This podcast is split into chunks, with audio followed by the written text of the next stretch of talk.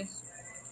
Las competencias evaluadas en las pruebas saber ciencias naturales tiene tres componentes. El primer componente es el uso comprensivo del conocimiento científico que se usa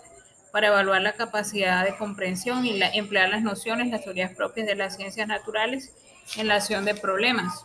como para establecer las relaciones entre conceptos y conocimientos propios de las ciencias naturales,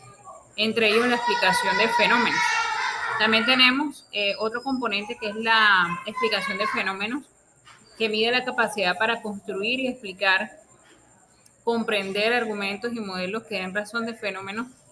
y también establecer la validez de ciertas afirmaciones o teorías. Además, tenemos la indagación, que es la capacidad de plantear preguntas y procedimientos adecuados para buscar, seleccionar y organizar e interpretar y dar respuesta a preguntas eh, que, que, se basen o que a partir de ellas se puedan hacer ciertas predicciones, interpretar eh, variables, realizar mediciones, organizar y analizar los resultados de un experimento plantear conclusiones y comunicar estos resultados ante una, un grupo o una comunidad científica.